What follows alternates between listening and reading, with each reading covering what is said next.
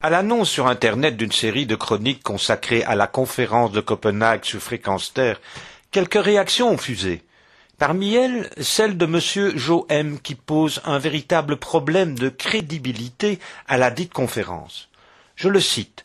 Faites un véritable travail de journaliste.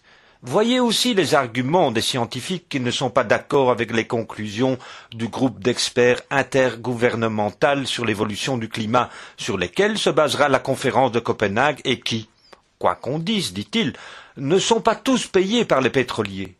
Des dizaines de milliards d'euros risquent d'être dépensés en vain sur base de travaux falsifiés, comme le récent Climate Gate le démontre. Ma réponse est la suivante.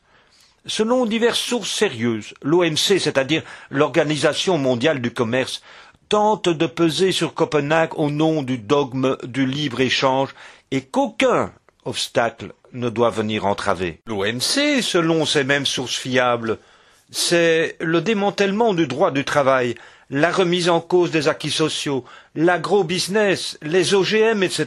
Fin de citation. Je pense qu'il fallait être ouvert au dialogue, d'où la présente chronique. Monsieur Jean Denis, elle l'a bien compris, en ajoutant le commentaire suivant. Je le cite aussi. On n'a jamais vu autant de voitures en circulation. L'argent et le profit passent avant le reste, malheureusement, conclut-il. Euh, pour notre part, il reste à espérer que Copenhague ne sera pas similaire à ce triste dernier constat sans apporter des solutions fiables et durables. Pierre Guelf depuis Bruxelles, retrouvez cette chronique sur le site www.fréquenceterre.com.